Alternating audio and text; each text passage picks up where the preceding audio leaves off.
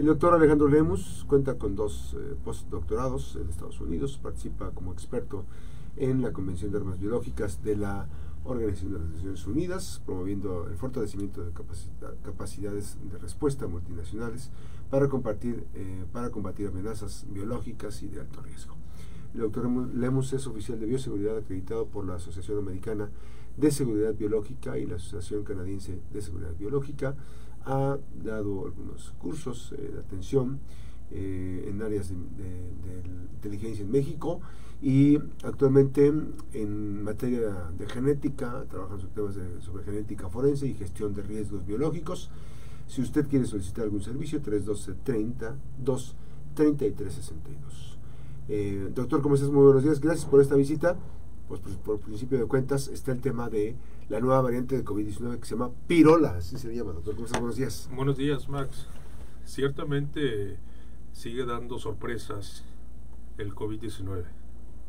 Eh, la nueva subvariante que ya ha sido considerada como variante de interés por parte de la OMS, que es la J1, JN1, y que de alguna manera nos vuelve a mostrar las necesidades de, prepararnos ante este tipo de eventualidades. Sus capacidades mutagénicas siguen dando de qué hablar eh, tienen capacidades mutagénicas importantes y eso es lo que lo hace peligrosísimo. Actualmente esta variante, como lo comento, ya ha sido denominada como variante de interés, pero de bajo riesgo. Ojo, se habla de capacidades que pueden evadir al sistema inmunitario, como ya lo hemos planteado anteriormente. Y esto es lo que lo hace sumamente diferente. ¿Por qué? porque desde antes hemos venido planteando qué pasaría si una variante nueva echa abajo todos los esfuerzos de vacunación. Y esto es lo que lo hace interesante, porque precisamente esta variante eh, ya ha representado casi el 20% de, de, nuevos contagios en los Estados Unidos. Se habla de casi hasta el 51% de hospitalizaciones.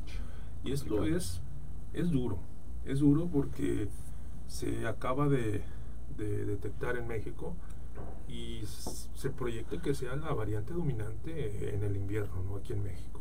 Y no aquí en México, en muchos países del mundo. Entonces, esta interacción con la población, no solamente humana, sino también animal, ¿sí? puede generar este tipo de, de cambios evolutivos, genéticos, y finalmente podríamos tener una, una variante que pueda echar abajo todos esos esfuerzos de vacunación. ¿Sí? Afortunadamente no ha pasado como muchos científicos temen y como ya lo hemos planteado aquí. ¿Por qué? Porque esto es un tema de seguridad estratégica, es un tema de seguridad internacional que debe de plantearse como tal. Estamos lidiando con patógenos sumamente impredecibles que superan... Toda una ruta diversa. Exactamente.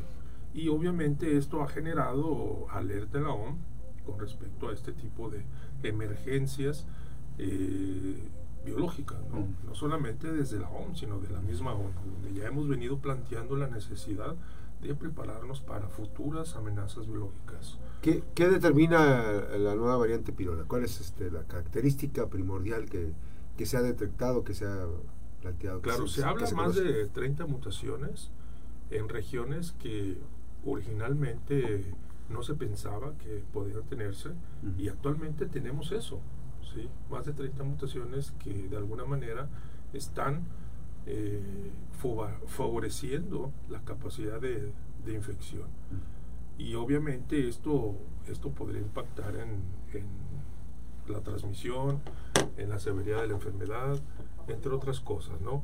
Afortunadamente las vacunas actuales todavía pueden mitigar ese tipo de, severidad y precisamente es parte de lo que se está recomendando, ¿no? que se sigan vacunando, que sigan implementando algunas medidas de mitigación para evitar contagios en lugares públicos, que se sigan protegiendo, que se vacunen contra la influenza, etcétera, etcétera. Entonces, eso es lo, lo importante, que sigamos estas medidas. Doctor, esta parte del, proceso que ha estado eh, presente, digamos, yo todavía veo algunas personas y ya empezó nuevamente con el invierno y las recomendaciones que hay al, uso del cubrebocas nuevamente. Así es. Es parte de una medida de mitigación, sobre todo en lugares públicos y sobre todo donde hay una propagación de este tipo de patógenos, así como la, lo que tuvimos al inicio de la pandemia. Necesitamos seguir implementando estas medidas, aunque no nos guste, porque ya estamos cansados de, de, seguir implementando. Pero la realidad es de que estamos viviendo este tipo de, de emergencias y necesitamos implementarlas. No tenemos opción. Doctor, esta parte de, de este proceso actualmente, entonces, eh, es, digamos, eh, a Omicron y otras, la Delta y todas estas, este, causaron mucha expectación. Eh, lo que vemos ahorita es que este, hemos relajado la disciplina y evidentemente ya le perdimos el miedo al COVID-19. Bueno, algunos le han perdido el miedo, yo, yo francamente no, pero porque, porque las mutaciones lo van llevando consigo este, que, que este, esta, este virus se vaya fortaleciendo e incluso pueda ser mucho más este, agresivo que otras variantes. ¿no? Ahora, esta es la parte de, de, cómo, de cómo transitar. Este, esta pirola es más agresiva que con respecto a Omicron, la última que estaba circulando? Eh, precisamente eh, parte de, de, toda esta dinámica que se ha estado analizando es de que las mismas vacunas han estado protegiendo contra, contra esta nueva variante. ¿sí? Definitivamente van a incrementar las hospitalizaciones y posiblemente la, la severidad de la enfermedad en muchas personas. ¿Sí? Sin embargo, si estamos protegidos, ¿sí? Eh, puede cambiar el escenario. Hay que, hay que considerarlo porque precisamente eso es lo que hacen las vacunas. Así es. ¿sí? No previenen el contagio. ¿sí? Más bien lo que hacen es minimizan el impacto de, la enfermedad. Así. Ahora, en este aspecto, por ejemplo, actualmente está la vacuna Abdalá. Eh, el presidente acaba de anunciar ayer que viene, además del Abdalá, viene Patria y parece que también está Sputnik. Son tres en, la, en el cuadro, digamos, cuadro básico gubernamental. Pero también ayer este, checaba información de que ya Pfizer acaba de anunciar que ya está el primer lote de, vacunas aquí en México, que se van a poder adquirir. ¿Cuál, ¿Cuál es la mejor? ¿Cuál podríamos considerar como la mejor? Este, ¿La vacuna sí hace la diferencia con respecto a las nuevas variantes? ¿O protege, mitiga, este, disminuye el riesgo? ¿Qué, qué pasa? Claro, fíjate que aquí hay algo muy interesante. Las, vacunas revolucionan también. Así como revolucionan los virus, también las vacunas deben de hacerlo. Entonces, hay que tener en consideración la adquisición de nuevas vacunas, ¿sí? la adquisición de precisamente que de estas vacunas que puedan darle frente a estas nuevas variantes. Porque si estamos lidiando con vacunas que no están protegiendo contra otras variantes, entonces hay que tener cuidado con eso. Entonces hay que siempre eh, adquirir vacunas que puedan proteger contra las nuevas variantes. Y obviamente las potencias mundiales son las que están trabajando con esto. ¿Qué está haciendo México con respecto a esto? honestamente, muy poco desde mi perspectiva. ¿sí? Porque va muy, va, muy atrasada patria la vacuna requerimos invertir recursos, requerimos invertir en infraestructura para poder desarrollar este tipo de estrategias de defensa biológica. Y eso es lo que lo hace muy interesante. Áreas de oportunidad. ¿Por qué adquirirlas si podemos hacerlo? Entonces, yo creo que esto es un tema de liderazgo.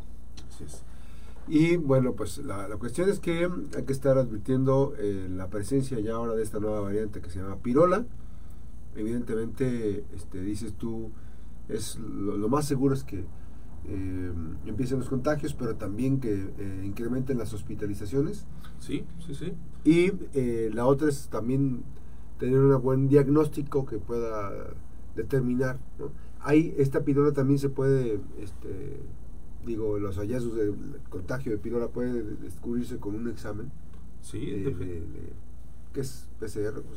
Bueno, ahorita ya normalmente ya utilizan lo que son las pruebas rápidas, pero pueden aplicarse las pruebas moleculares y sobre eso precisamente han estado detectando las, las variantes, ¿no? las nuevas mutaciones en este sentido. Y esas pruebas rápidas este, determinan un porcentaje muy elevado de, de exactitud, digamos, con respecto a la que determine que es positivo. Claro, la sensibilidad y especificidad de cada reactivo es diferente. Eh, yo espero que ahorita ya los, los estén mejorando con respecto a las primeras pruebas que se lanzaron en el mercado y esperemos que estos valores de especificidad y sensibilidad estén mejorando en ese sentido y sobre todo para las nuevas variantes de, Claro. del COVID. Y eso es muy importante, ¿no? que se tenga disponibilidad de estos reactivos en laboratorios de análisis clínicos privados, en laboratorios de análisis clínicos gubernamentales para que le puedan dar frente a este tipo de, de casos que pueden emerger. El doctor Alejandro Lemus, esta mañana aquí en la Mejor FM Noticias, gracias. Él es, funge como perito del Poder Judicial de la Federación y perito auxiliar del Poder Judicial del Estado, aquí en Colima, en materia de genética forense, que es el tema de las personas, ¿no? los cuerpos. Exactamente. los Abordamos, hallazgos, una, abordamos No, una serie de casos que va desde personas desaparecidas, casos de asesinatos, entre otros. Eh, gestión de riesgo biológico, si desea solicitar un servicio profesional 312-30, eh, 233-60. Es eh, servicio profesional en materia forense. 312-30, 233-62. Gracias, doctor, qué gusto saludarte. Y Muchísimas felices gracias, fiestas. Felices fiestas. Hasta el próximo año estaremos aquí Sí, platicando nuevamente. Gracias, doctor. Buenos días. Muchas gracias, buenos días. Gracias. Vamos a la pausa, regresamos con más información.